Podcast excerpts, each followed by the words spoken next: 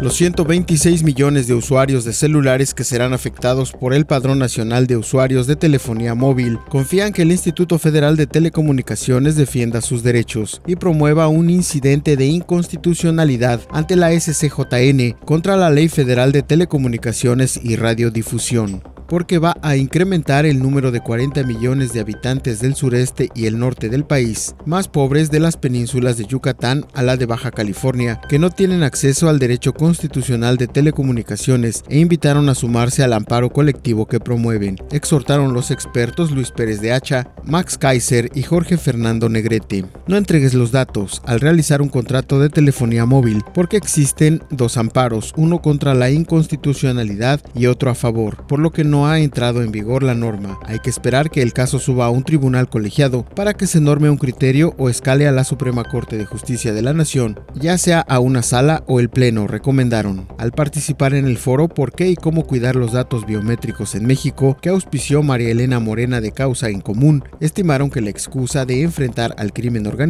y atacar la extorsión es uno de los argumentos más irrisorios, además que un banco de datos para el IFT tendrá un costo superior a los mil millones de dólares y de dónde los van a sacar. El artículo 6 de la Constitución otorga el derecho a los mexicanos de contar con Internet, servicio de telecomunicaciones, banda ancha y telefonía móvil, expresó Fernando Negrete, especialista en Derecho Constitucional, mientras que Max Kaiser, presidente de la Comisión Anticorrupción de Coparmex, dijo, México es el único país de América Latina que no tiene digital.